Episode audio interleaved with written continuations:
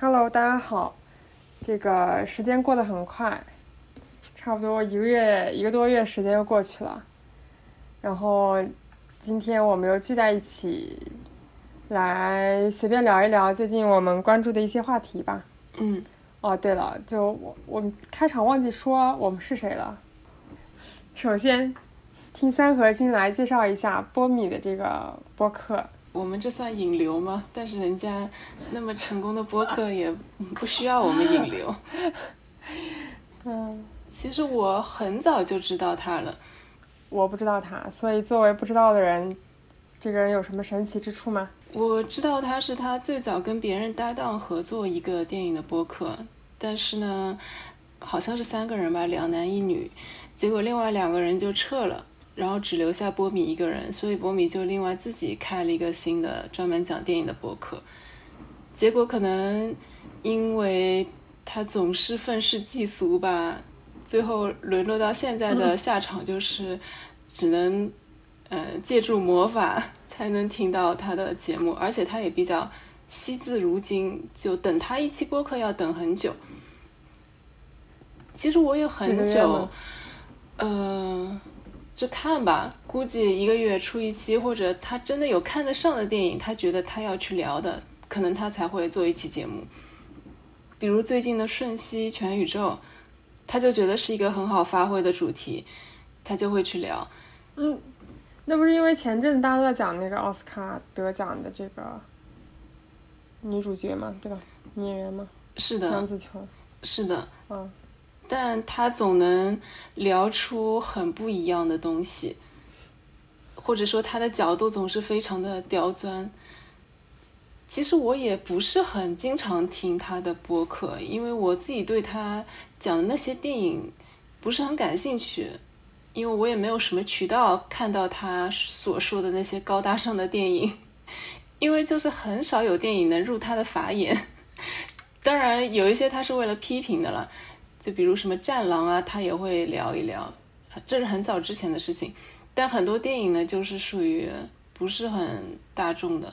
所以也激不起我的兴趣去听他的节目，因为我自己都没看过嘛，而且也没什么时间去看完整的电影。但是后来我就在，嗯嗯，就我之前硕士的一个老师，他的微博上面就推荐波米在去年年底做过三期很连续的，有点像。电影市场，中国电影市场的一个调研报告一样东西。然后那个我硕士的那个一个英语老师，他的意思可能就是说，是个人就应该去听他三期播客。我就入坑了，我就重新去听波米的节目，然后我就发现啊，姜还是老的辣，就果然你可以听到完全不一样的东西。可以，可以。呃，但是我觉得不是很多人喜欢他，因为他现在不是说下场吧，或者因为他讲的东西都比较危险，或者嗯不是很主流，不是很政治正确。就虽然是很有深度了，但他就是太有激情了，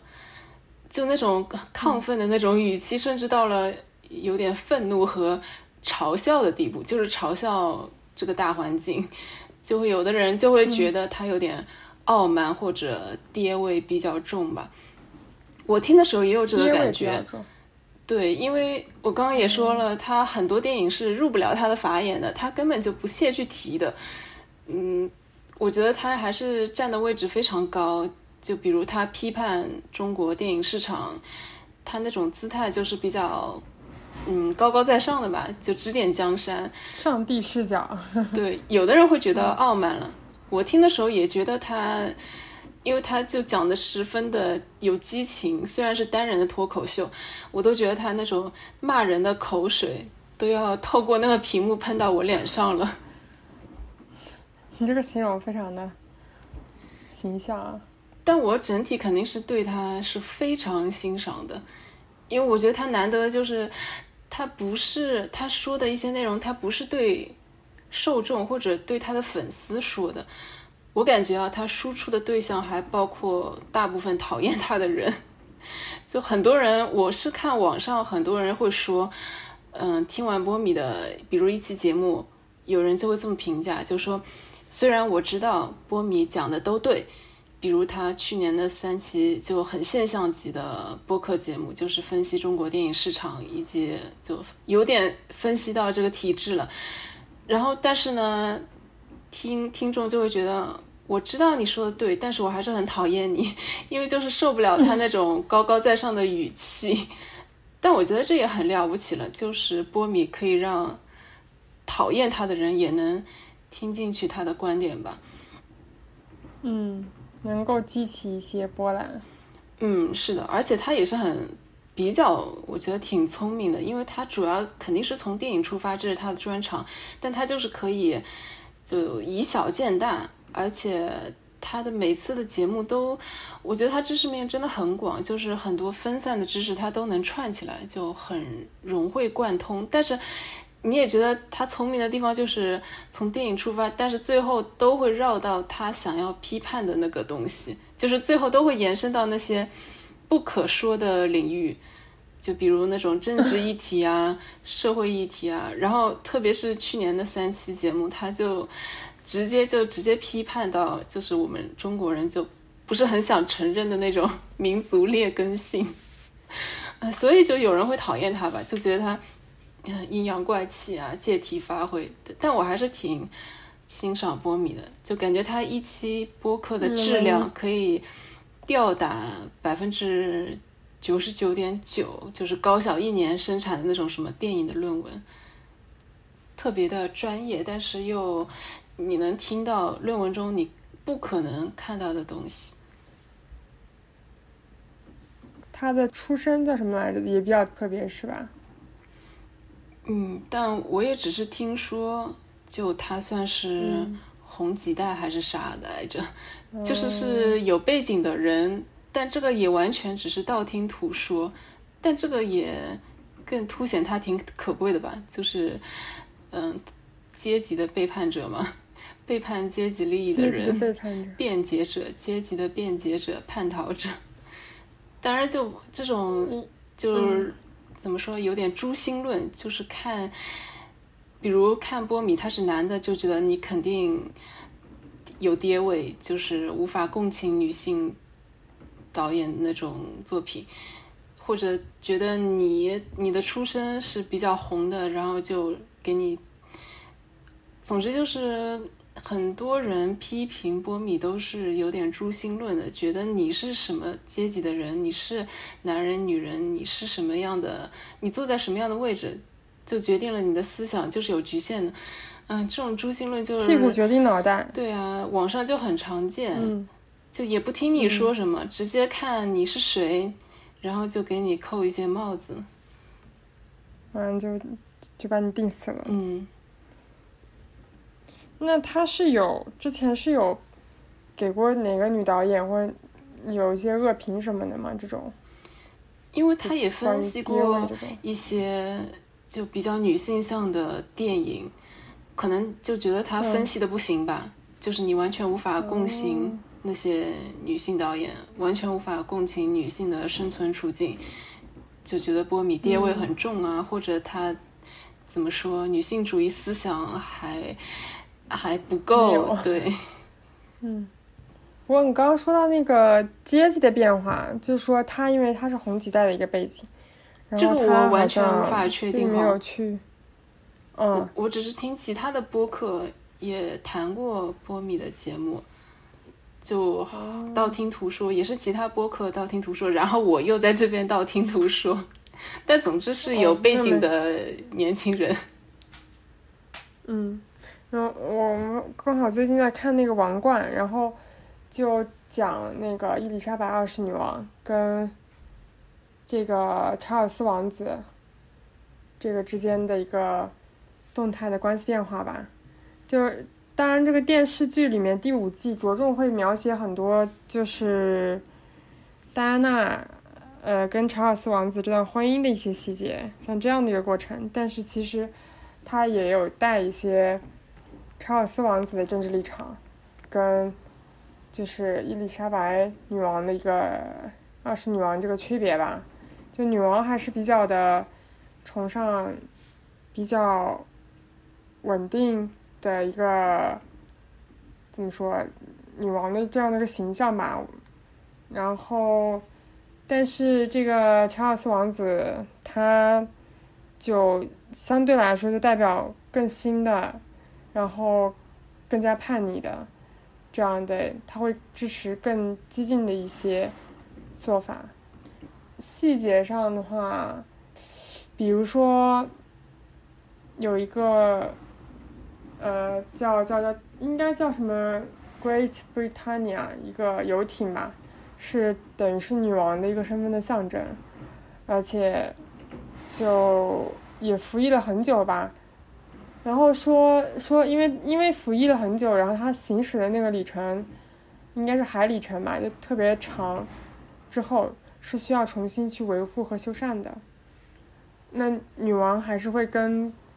不同的就新任的首相去争取说。可以就是有新的这个资金或者费用来维护和修缮这个旧的这个游艇，但查尔斯王子却比较支持就是这个新首相，叫那个什么布莱尔，布莱尔他就是支持说把旧的那个游艇就不要再维护了，直接就等于是让他退役，然后呢？然后呢，就是筹资去去，嗯，有一个这样的游艇，但是 owner，但是那个拥有者不是不是王室，是等于是商业的一些公司什么的。然后等到政府或者王室需要用这个游艇的时候，再去租，就跟租那个租车一样。然后这个时候，王室里面的，比如说像女王，还有就是。这个爱丁堡公爵，就女王的丈夫，都是无法接受的。但这个查尔斯王子就非常的赞同这个新的首相，就是布莱尔的这个 idea。就感觉两代际之间的那个对于各种，比如说政策也好，或者对于这种政政治倾向来说也好，也是会有。呃，变化的，包括在剧里面，就是也描写出，其查尔斯王子会跟他的妈妈这个伊丽莎白二世女王之间，因为是王位继承人嘛，就会形成一种张力，即使是自己的亲生的这个儿子，但是可能也会对自己的这个王位嘛造成一些张力吧，对。嗯，所以有句话是叫什么？嗯，可能有背叛阶级的个人，但不存在背叛利益的阶级。就是你要找出一个阶级里面他的辩解者，肯定是会有这样的人存在的。但是你要说有没有背叛利益的阶级，那是不可能的，不然这个阶级就不存在了。说回这个电视剧嘛，就你最近有在看什么电视剧吗？嗯，完全没有哎。前一阵子听你说你有关注那个《大明王朝》。哦，《大明王朝》一五六六，但我完全不能说我追这个电视剧，因为我完全看的是嗯 UP 主的解说。嗯，有什么特别的？主要是他最近好像荣登电视剧第一名吧，因为本来第一名是有很多电视剧的，里面也有，主要是外国的作品，他们分数都很高。结果呢，《大明王朝》也不知道为什么就突然就今年某个月开始涨了零点一分，就从第一梯队之一直接变成了第一，完全超过了跟他之前的那些。外国的电视剧就已经，我觉得这就很了不起了。因为中国电视剧你要超过外国的电视剧，好像至少在豆瓣这种场域就是有一点怎么说西化的，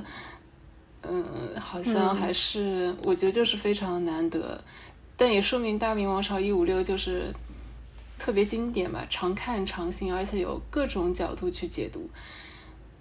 所以我一般如果我有时间的话，我肯定得看原剧，但我还是选择偷懒了，去看了就是 UP 主的解说。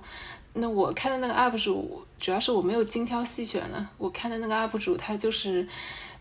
他本身的立场就有点，嗯，无产阶级的立场，所以他解说大明王朝一五六六的时候，也是总是以小见大，总是要引申到嗯中国的现状，但也挺有意思的。就文艺作品就强在这边吧，就你每个时代的人都可以有他自己的解读。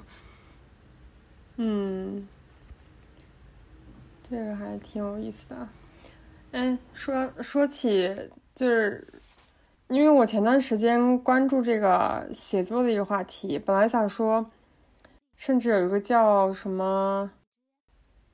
呃，应该是一个凤凰的一个编辑或者主编这样的一个角色，叫贝小荣，然后他有一个写作课，我本来在犹豫着说要去报个名什么的。然后刚好就因为也卡在了最后一两天报名的那个时间点上，然后又错过了报名时间，然后就没有去参加那个写作课。然后所以有一段时间在想写作这个事情，包括也去豆瓣，豆瓣上应该是小红书上看到的吧，就是有一些嗯免费的写作资源，比如说 B 站上或哪里。然后我看到豆瓣有一个写作的一个类似于这样的课程吧。他的课程其实就是以听课的方式，完了你就是练习，跟着练习，然后我就去去参加这个课程，但是我发现跟着那个他那个练习走，其实也很难。就我第一次意识到，其实写作并不比写代码容易，就也很难，真的很难。就是举个例子，他让你写个秘密，或者是把让你把几处不相关的意象连在一起，然后编个故事出来。我觉得这个东西，感觉从无到有这个创作的过程，它就是 挺难的，因为因为因为这几年我都是在，就是经常在冥思苦想这个代码的一个学习的问题，但就是哎，忽然到这一段时间，我觉得嗯，这个写作它确实好像也不容易，然后有一天。我读到一本书上，它刚好就说这个左右脑的分布，就讲到，就是如果应该是左脑还是右脑，就是两个是一样的，就是写作和那个是数字，其实对这两个东西的理解其实都是一个大脑，就比较要求有逻辑感，有这个思辨能力，所以这个还挺惊到我的，然后。再说回写作，因为你现在就是应该面对着或者沉浸在每天都应该有大量的阅读跟写作的这样的一个环境里嘛，就很好奇，比如说，如果你回顾当时我们高中的时候那个作文课，包括后来大学到你现在这个，因为我记得有一次你写逐字稿嘛，就是为了当时做播客，就很好奇你你的你的这个在。过去的这个经历中，就是你对写作的一些想法吧？对，嗯，其实高中写作课我真的是特别害怕，因为就相当于你要从无到有，但是我现在的所谓的就写论文。它是你有材料，你根据材料去写，就还是挺不一样的。我觉得高中，比如他会老师会给一整节课，然后给你个题目，然后一整节课之后，就你写完之后再把本子收上去，老师就评阅什么的。我觉得那个就很像创作，就真的是啥都没有，然后你就在那边 干写，干写。对，我觉得那个难度更大。记得那个时候要看看运气，如果遇到一个你觉得还可以的话题，那你就有话可写。但是如果遇到一个就是有一些话题你就没想过这个事情，或者是特别是那种议论文，你就没法搞，就写不下去。对，嗯，就真的是憋。嗯，但是大学里面他的那种论文写作，一般很少情况是。真的，前面你啥都没有，你肯定是要怎么说？站在巨人的肩膀上，你肯定是先得读别人的成果，然后再生发出去。而且现在也不讲究你有没有自己的创建、创新的观点，就是你所谓的延伸出去，就在别人肩膀基础上，你有好像有什么新知。我不知道其他学科是什么情况，可能理工科他们真的是做实验啊，真的是很也像创作一样从无到有。但是至少人文学科的话，它这个情况现在有点变味了，因为比如特别是搞怎么说研究西方，比如研究西方哲学呀，或者是外国那种文学，什么社会学这种，你搞这种的话，有一种写作就是你在重述。或者复述一遍外国人的思想，比如我拿举个例子，就是搞西方哲学那些论文，嗯知网上那肯定是有很多了，比如解读，我举个例子，解读福柯的啥啥啥思想，那其实你看这个知网上的论文，你并不一定能够看得懂，就是现在的论文就变成了用另外一套密语，就是那种。只对内行人开放的，就是你作为一个外行人，比如我不是学哲学的，我就根本就看不懂他们知网上那些解读某某哲学家思想，他们用的语言就本来就是很难，我觉得并不比福柯他本人要简单多少。就现在搞西方哲学，就有一部分就是他们的套路，就是用一套不对外行人开放的密语，就复述一遍那个外国人的思想，对黑化。就给你的非常的艰涩，对啊，越写越让你云里雾里，就感觉很多现在的研究哲学呀，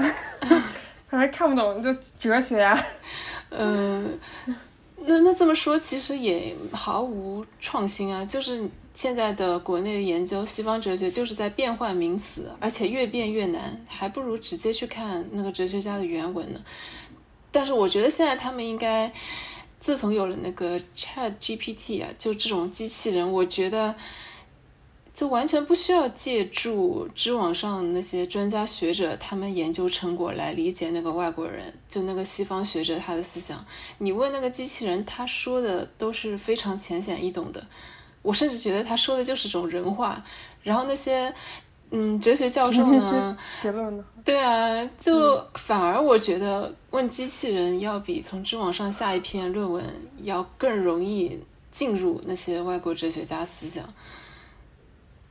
要命，真的是。哎，那知网是仅仅是中国国内的一个各种论文的平台，对吧？嗯，对啊。但比如我要。了解一个哲，呃，德国哲学家，因为我自己不会德语嘛，那你只能看一些中文的文献了。但是中文的文献，它里面的用词也是莫名其妙的，不是人话，艰深晦涩。对啊，但我觉得有了 Chat GPT 肯定能改善，因为我最近就，对我这个月一直在玩这个 Chat GPT，就让我就是大开眼界，我甚至都有种。就比较自不量力的感觉，就我觉得今后就再也不会有看不懂的文献了，因为我特意拿了一本嗯这两年才出的哲学书，然后就找了我看不懂的段落去问那个机器人，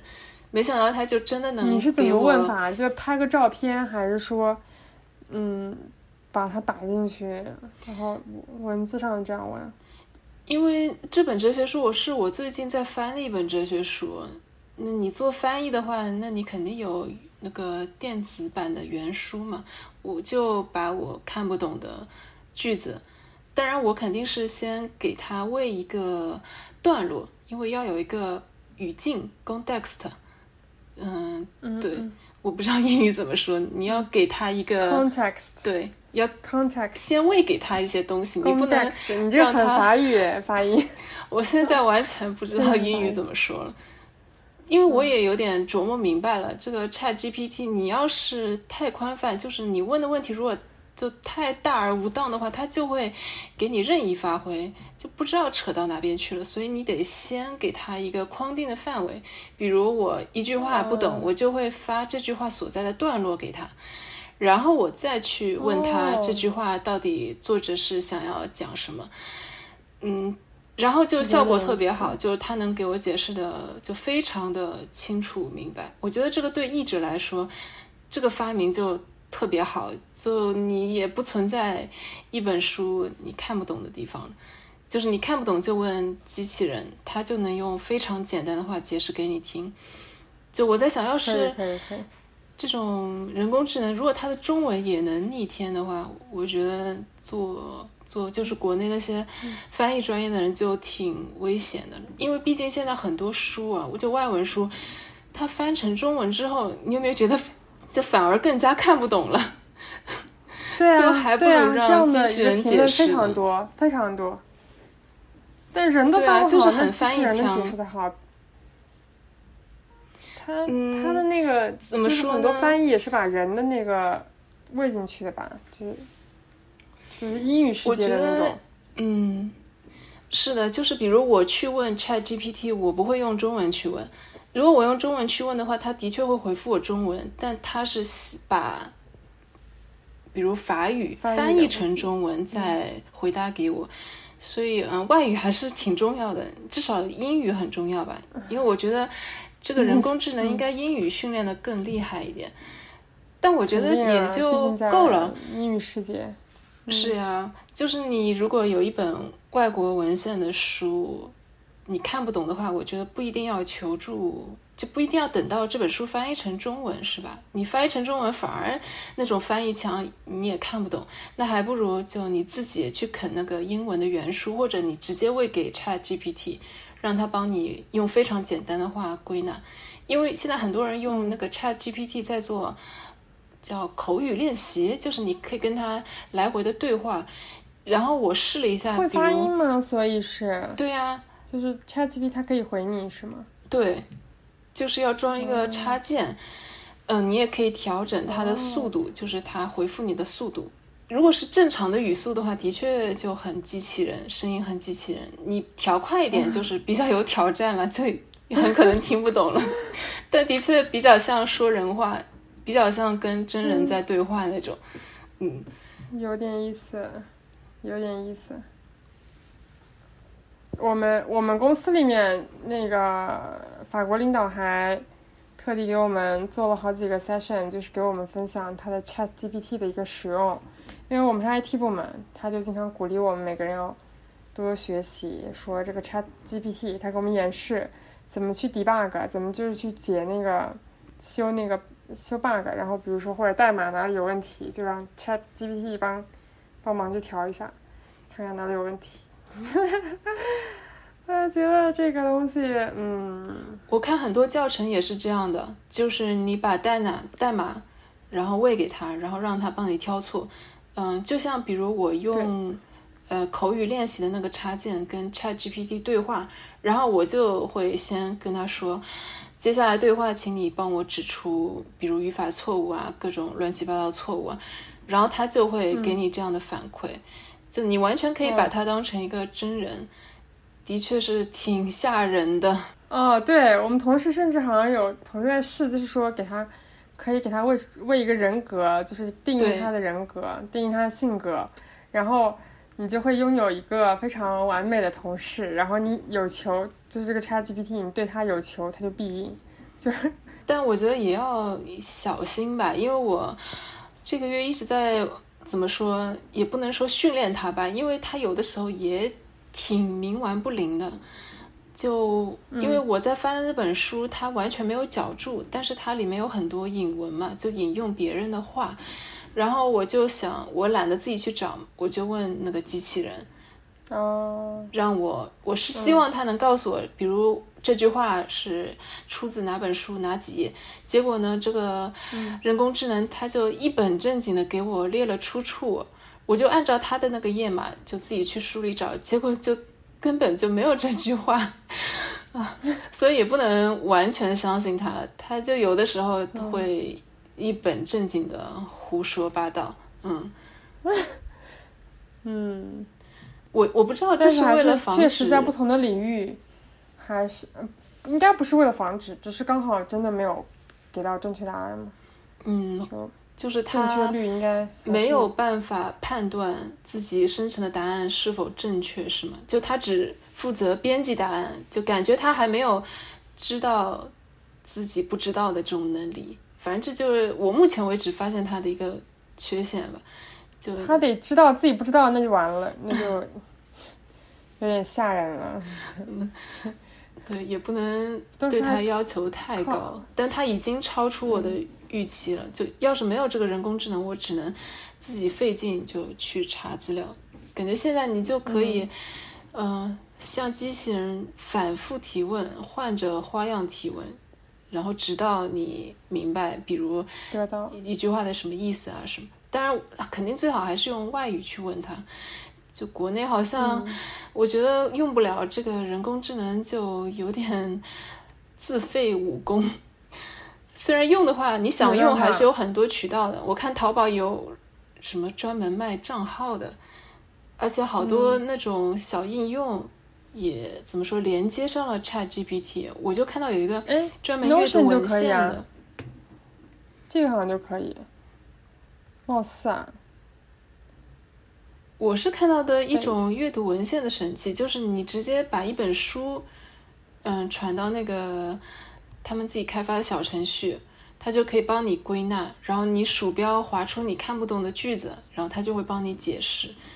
就有点像国内曾经有什么广告词，什么哪里不会点哪里。我觉得这个阅读文献的神器，我觉得已经超出了当年那种在国内比较智障的那种，就只是。帮你翻译出一个英文的词汇，这个完全就是又可以帮你做归纳，然后又完全可以解释你任何看不懂的东西。而且我，比如我划了一句话，我是先上传了一本书，然后我就挑这本书里面我不懂的一句话，然后它就能怎么说叭叭叭说一大串，而且不局限在我上传的书里面。所以我都觉得有些科研或者有些论文写作都不需要人了，就至少 AI 肯定是比人聪明。至少它的数据库太强大了，嗯，而且我已经看到有有那种自动生成论文的那种生意，就你多少钱，他就给你生成一篇论文，虽然可能比较水了，但我觉得也可以应付一些课程论文，只不过这个发明来的太晚了。还有这样的行业。就应付一些什么马克思的论文啊什么，就 非常需要这样的神器。可是我现在已经用不到了，我就觉得这个发明有点，嗯，太晚了。而且有有的老师他是为了禁止大家用这种 AI 去生成论文，就要求大家手写。我去，这也太夸张了吧！回到古时候算了，是不是？回到古时候算了，对，手写。那感觉国内好像热度并不是特别高，因为就是像我们公司，因为是外企，就是大家还宣传用一下，特别要看领导人，嗯，就是这个部门领导。然后像我自己去试的时候，发现，因为国内的那个得要手手机验证，那就不是卡了一道嘛。但因为我们部门是 IT，有一些人他会自己去搞一些。有的没的，然后就可以把它搞通，那就能用。但是有的如果没有这个，嗯，就搞不到嘛。但也有人好像去淘宝上买手机号还是啥的。对，有这种服务的。对，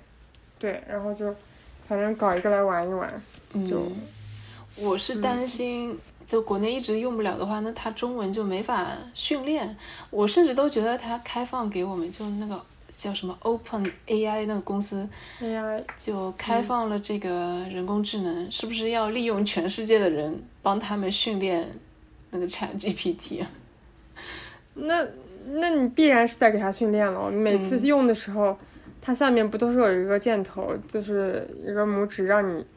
让你给他看他回答的怎么样嘛？是的吧？我记得有的呀。对呀，我就担心。以后这些 AI 公司就会收费超级高，就会资本怎么说造成故意造成那种信息的壁垒，嗯，但现在它已经也推出了就是收费的版本，但也不是很贵，就二十美金，二十多美金吧。一年吗？呃，一个月了。一个月二十多美金，便宜吗？我觉得非常便宜。如果我能天天用的话。就是天天使用它，对。但据说升级之后，好像你问问题还有次数的限制，你还不能一直问他。为什么会这样呢？不应该升级之后更加方便了吗？我觉得他们现在这个 Chat GPT 可能就是一个民用的版本，肯定还有就更高级、更可怕的那种军用版本，就不对外开放。不是没这个可能。嗯，论文写作你会用它来帮帮你写论文吗？对啊，因为我以前就比较痛苦的是，你看外文文献肯定是有看不懂的地方的。那你现在就不存在这个问题了，而且你就不局限在读，比如我是法语专业的，那我只会法语跟英语，但是我现在以后我可以去搜一些，就比如对呀、嗯然后你都也能去弄懂它，我觉得这个就比较，嗯，我也不知道以后大家拼的是什么了，拼这种信息差吗？就谁掌握的原材料多，或者拼嗯提问的方式嘛，提问的技巧嘛？嗯，因为的确做那科研，会剥夺人思考能力吗？你觉得？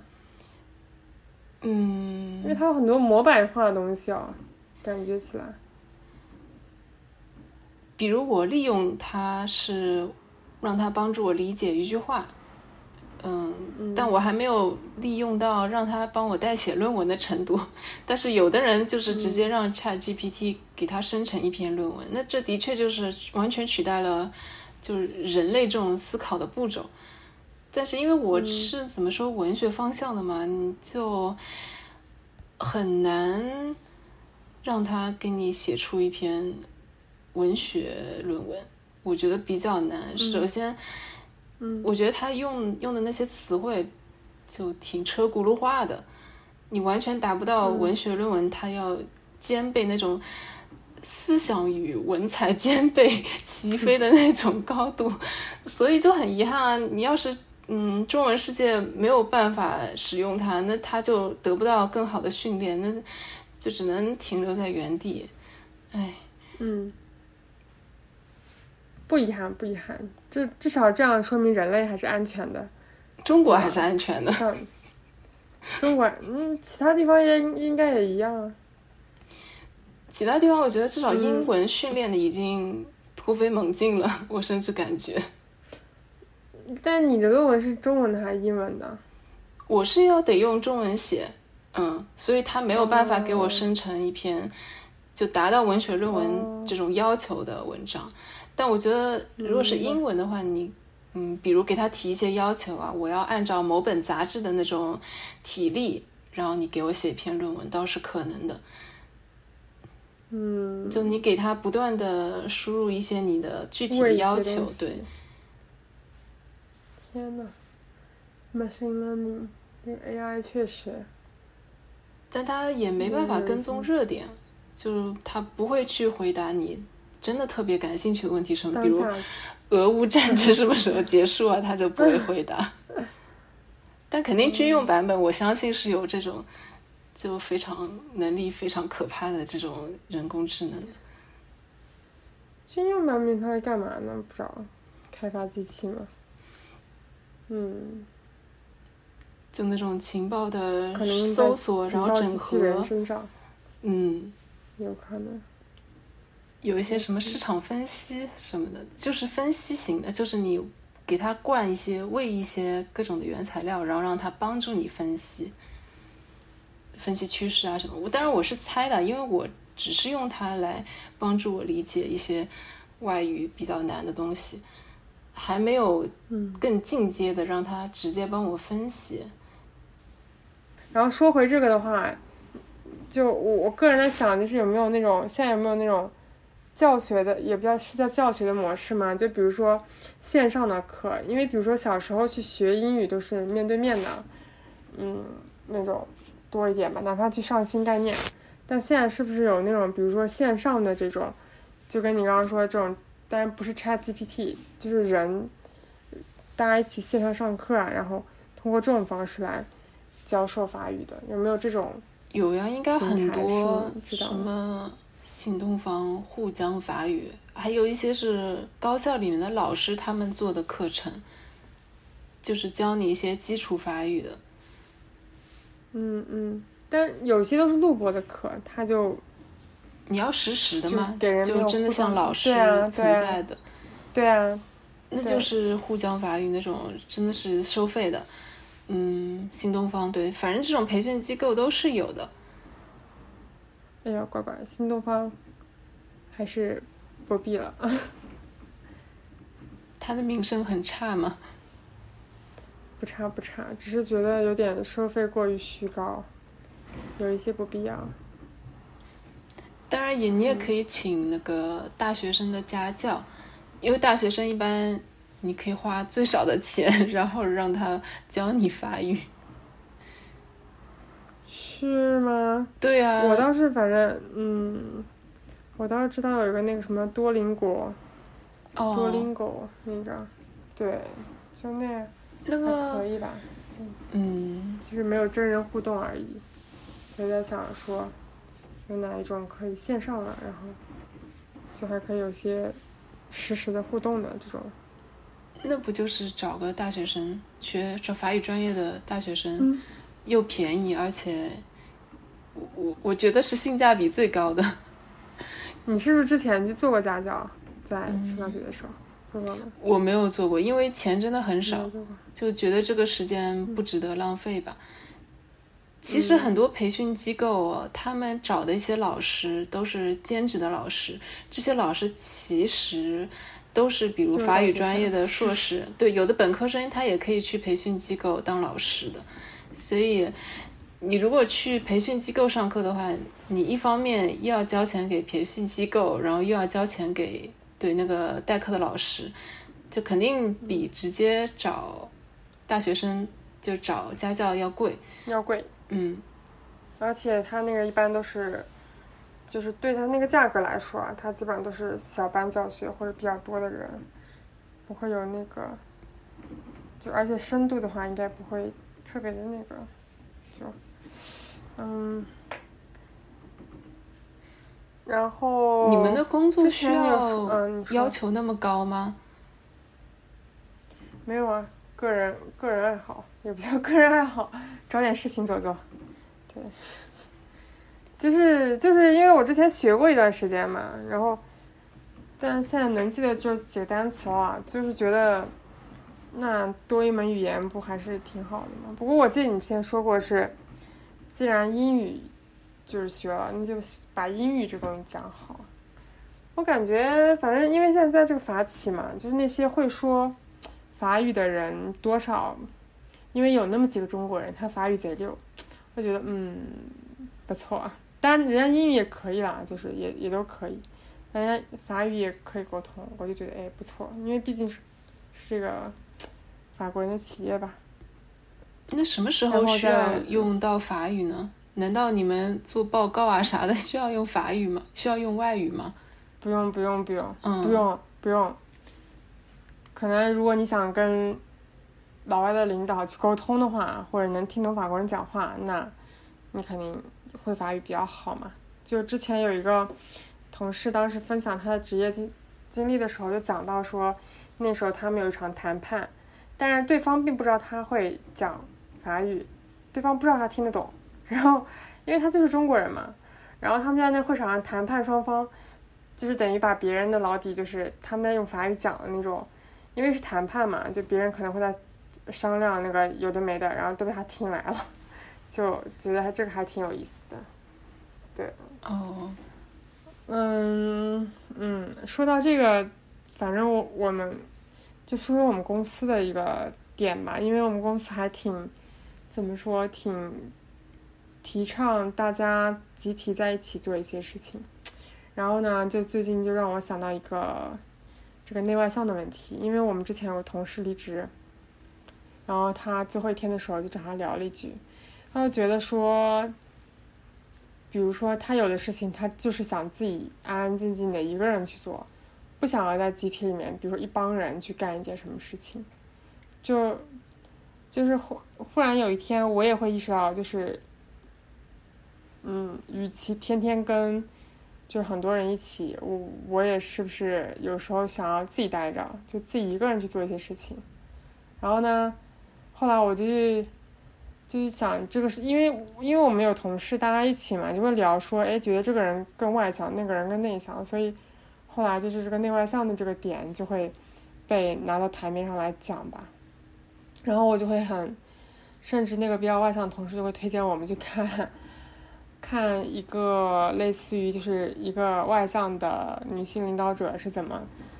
脱颖而出的，就具体是是一个人物传记，然后是一个美国的一个新闻记者。呃，last name 就是姓叫什么 Graham，然后因为我只看了第一节，所以后面也没注意了。但我后面自己又去翻了一个，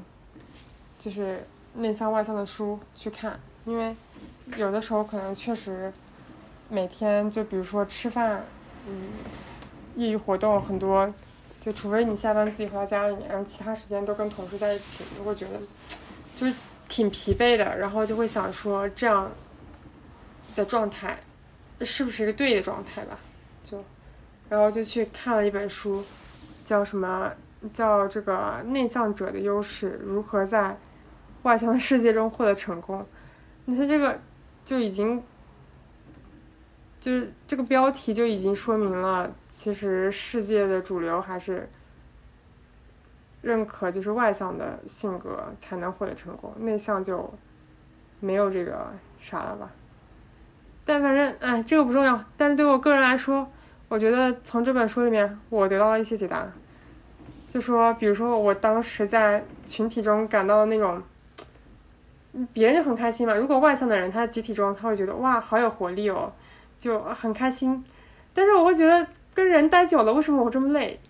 哦，这本书给了我答案。那确实内向，就是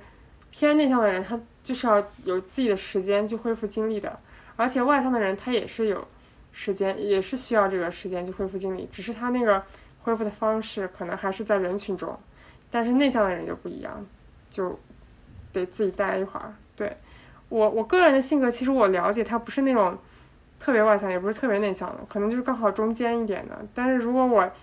嗯哪一天或者哪一阶段就是一直是泡在人堆里，那我是确实状态会不太好。那之前可能会比较挣扎，就觉得这。这个是不是自己哪里不太好？但这本书我觉得它给了一些关于这方面的一个答案吧。然后包括我之前总觉得在工作里面人很难去发挥出自己的一个一个怎么说？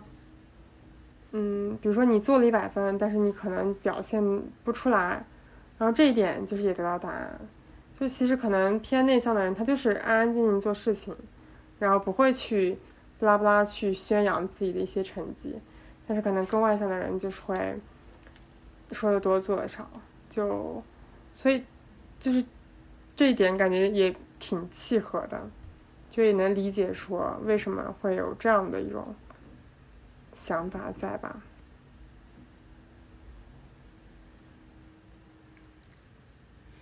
你倒让我想到了，就有的人，他有任何成就啊什么的，他都会往外去张扬。可能内向的人就觉得我安安静静做事就好了。我就想到了，嗯，比如我师门群里面有，就我导师有很多弟子，他们就是一旦有任何特别微小的成就，他们就会跟导师去说，然后导师就会。在群里面艾特大家注意啊，是某某弟子又怎么怎么取得了什么的成绩？那其实我觉得 对我来说就有点 attention，嗯，对，占用公共资源，占用公共的注意力。但说实话，嗯，因为师门群就是挺大的嘛，那里面有的人他就觉得无所谓，嗯，一天到晚你去。让导师知道你取得了什么成就，然后你要宣宣扬出去。有的人是无所谓，有的人就会觉得你就挺烦的。就是你有的时候你太表现了的话，反而会变成群里面并不受欢迎的那个人。大家太出风头了，就说。嗯，是的，就是你的确收获到了关注。但是可能也有一部分，嗯，心里觉得酸酸的人会 很不爽你，或者纯粹觉得他占用公共资源嘛，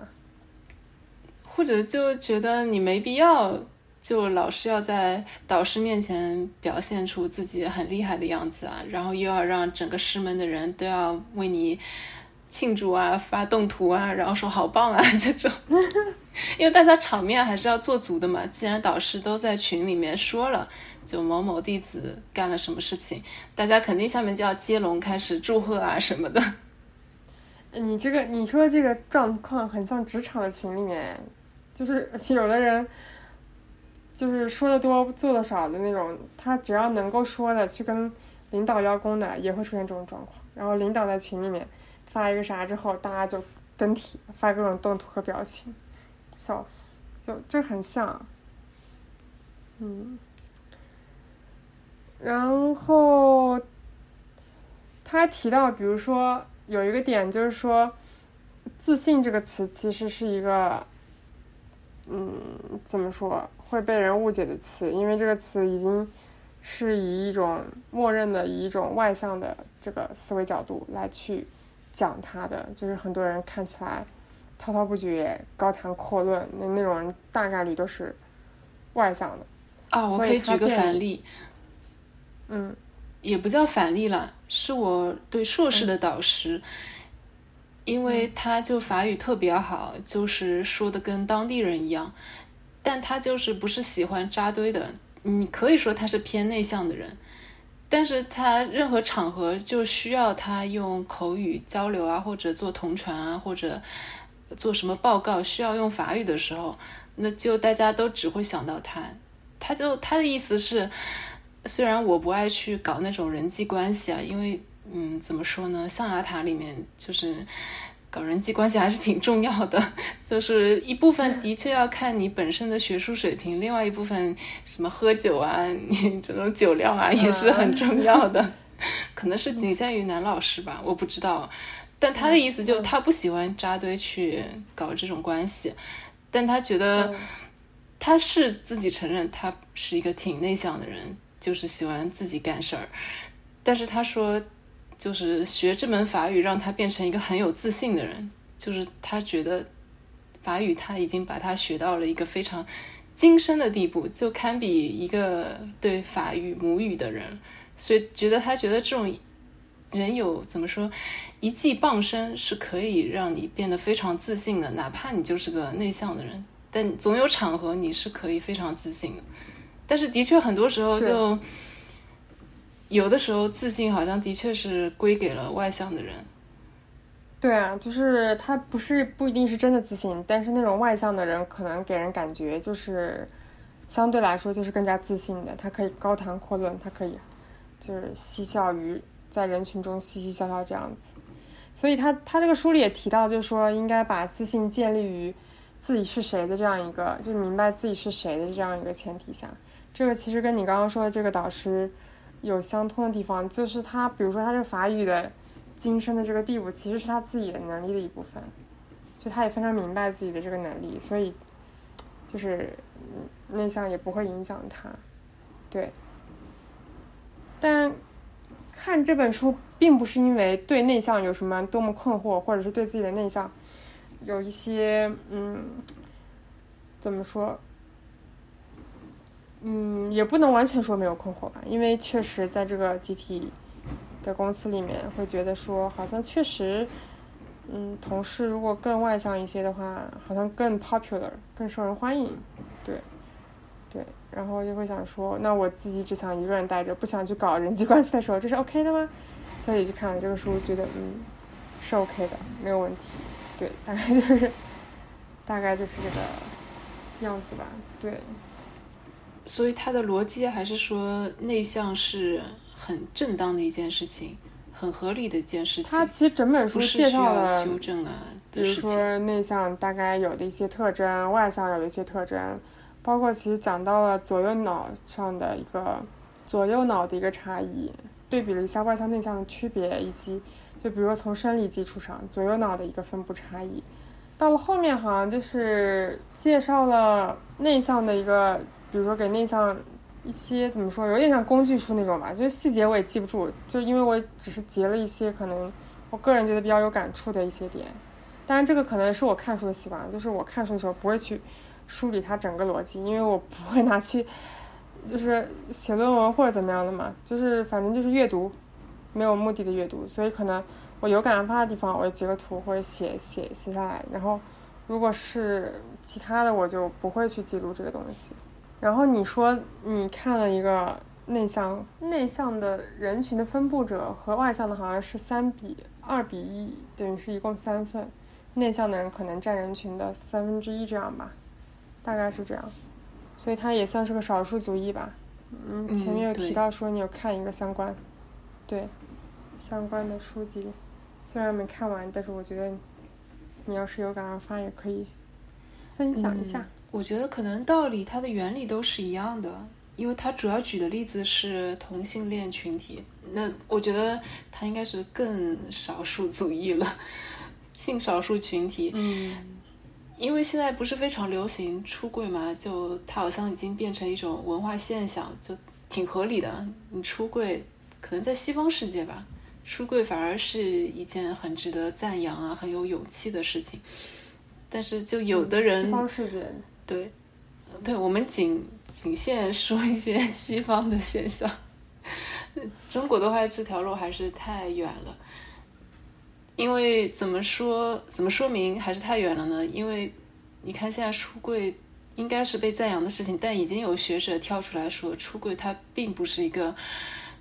大力应该提倡的，就已经有人开始反思了。就从提倡出柜到现在批判出柜了，可见人家 步子迈的迈的多大。对，他的意思就是你出柜就是有种像自我暴露嘛，就我觉得也挺形象的，就是走出柜子就是暴露给大家，因为他也是想让自己的独特性，就是他作为同性恋这种性少数群体这种独特性，他是希望得到承认的。那他背后隐含的意思，这是书里面的观点。嗯，就隐含的意思就是性少数群体这种同性恋啊，或者其他什么 LGBT 什么，还有个加号什么的，就是说他们加号，嗯，就不仅限于 L LGBT，还有很多其他的各种性态，嗯。嗯嗯，就是说你出柜，你想自我暴露，你想让自己的独特性得到承认，就可能会意味着少数。群体他必须为自己的性取向的正当性辩护，就是我觉得我有必要站出来去显露或者暴露我的性取向，因为它是完全正当的，就是我有必要为我这种性少数群体做辩护，就我们的存在是正当的，是合理的。然后这种反作用就会可能迫使其他的性少数群体好像也得透露一下自己的性取向或者。性别认同，但是很多人他是并不愿意出柜的，就我就想隐身啊，或者我觉得这是我的隐私，而且我觉得我有很多种的身份认同，就是这种性态吧，它并不是我最终的身份的真相，它只是我，他们会觉得我的身份可能每天都在变呢，我的身份不止这一种，就不止女人，不止男人，然后不止这种同性恋、异性恋。他们可能会觉得这都是我很隐私的事情，然后他们就不想出柜嘛。但是可能现在的舆论环境就会觉得你得出柜啊，你得站出来啊，你得承认自己的这种性少数的这种身份是正当合理的。然后你不站出来，你就是不勇敢，你就是软弱，就会把性少数群体他们本来就是境地就比较边缘化了。那么他还要在这个性少数群体里面再划拨出勇敢的、软弱的，就有点最后有点变成了一种强制令对立哈。对，就是强制你必须要坦白你自己的性取向或者是性别认同。这个也有点就是走着走着到那个度以后就变得有点暴力了，就是强制的这种。嗯，对。但是他可能只是说。因为他那本书还是比较偏哲学思考的，因为他也会举一个例子，就比如男人、女人，它也是一种二元对立的感觉；异性恋、同性恋也是一种二元的结构或者范畴。嗯，比如男人、女人为什么这样区分？就是因为它是一种男权社会啊，男男性至上这种社会，这种权力关系最后导致的结果就是区分出了男人、女人。那为什么区分出异性恋、同性恋？就是说，因为是有一种憎恶同性恋，或者是我们说的恐同这种权力关系导致的这种二元范畴。那么，可能内向和外向，你刚刚也说他们的占比人群肯定是外向的人他占比的多，而且他怎么说，在大家视野中曝光的多，他就变成了一种主流的、主导的，也是一种内向外向这样二元范畴，也是一种权力关系的结果。就是你在这个二元的结构里面，比如男人、女人、异性恋、同性恋、外向、内向，它前面的那一个项，就是前面的那个，比如男人啊、异性恋啊或者外向的人，就这个二元范畴里面的第一个词，它就指的肯定是占优势地位的，甚至他们就是个规范，就是没有问题的那一方。但是你二元结构第二个词，就比如同性恋、女人或者内向的人。它就是一种偏差，就是偏离规范的那一方，就是有问题的那一方。怎么说呢？他的意思就是我们不要局限在这种二元范畴之内，就是不要嗯对号入座，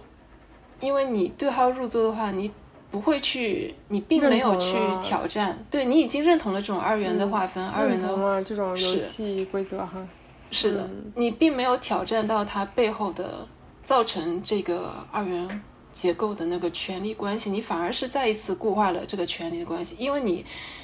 怎么说，你已经承认了这种二元划分它这种存在合理性，因为你自己就跳进了他给你划分好的那个第二项，就是弱势的那一项里面。嗯，那如果从这个角度来说回外向内向，其实可能一个人不需要去考虑他。到底是外向还是内向？反正就是该休息的时候，他觉得疲惫了，要是不想跟人，那就是自己待着；如果他想跟人去活动，那就跟人活动。可能就是没有必要把那个想的那么怎么说，把那个剖析的那么清楚吧，然后非得给自己贴标签。但人有时候不就是对，它是标签，但不是我们身份的真理。就是它是一个建构出来的东西，根本就不存在内向外向，根本不存在同性恋异性恋。就是它这个说法比较极端了，它只是个标签，但它不是我们身份的真相，不是我们身份的真理。它是这个社会啊，这个历史啊发展到现在，由权力关系构建出来的一个所谓的身份，但这个身份是个假身份，它是被构建出来的，并不是天然使然，就是。就是不是天然的，是人的，是人为的，是社会、社会啊、文化呀、历史啊，发展到现在，它就构建出了这个结构里面的这一项。所以我们应该。但讲真，人也不能离开这些。如果一个人离开这些，除非这个人有非常好的稳定性，which is，就是感觉也不是很那个。就因为人贴了标签，才会觉得比较那个安心吧？可能，嗯，有的时候啊。所以那个作者就说。你不要局限在这种建构出来的身份中，它不是你身份的真理，不是你身份的真相。你应该发明、创造、认同你自己觉得你自己真正的身份。是对的，那就是对的。嗯，就跳出那种别人划定好的那种结构、那种假身份，去寻找你自己真正认同的、你觉得你的身份的真理。